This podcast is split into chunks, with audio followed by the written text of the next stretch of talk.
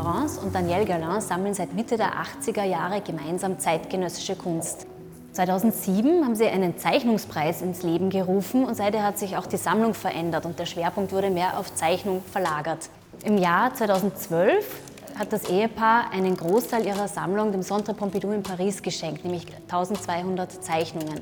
Und aus diesen 1200 Zeichnungen haben wir hier nun einige Highlights ausgewählt, die diese Vielseitigkeit von Zeichnung sehr gut repräsentieren. Von Kiki Smith zu Robert Longo, von Sandra Vasquez de la Hora zu Marcel van Eden, von Netko Solakov zu Jorinde Vogt.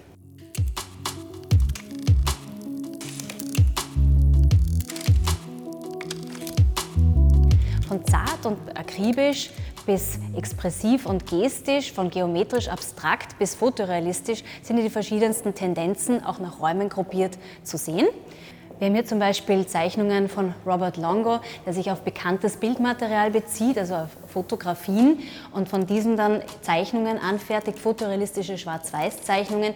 Das heißt, sein Anliegen ist es, den Betrachter wieder genau hinschauen zu lassen. Bildmaterial, das uns eigentlich bekannt ist, sehen wir dann durch die Zeichnung plötzlich wieder anders.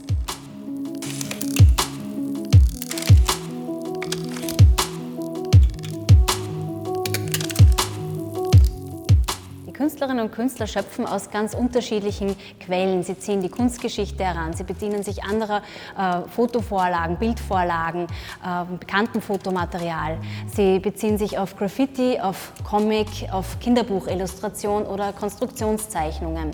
Das macht die Zeichnung unglaublich lebendig. Noch nie war die Zeichnung so facettenreich, so vielseitig wie heute. Noch nie wurden so viele unterschiedliche Techniken und Formate verwendet und die Kunstgattung der Zeichnung in ganz verschiedene Richtungen weitergedacht und neu definiert. Zeichnung heute ermöglicht neue Wege, neue Perspektiven, um komplexe Gedanken zu übersetzen, Eindrücke festzuhalten und Geschichten zu erzählen.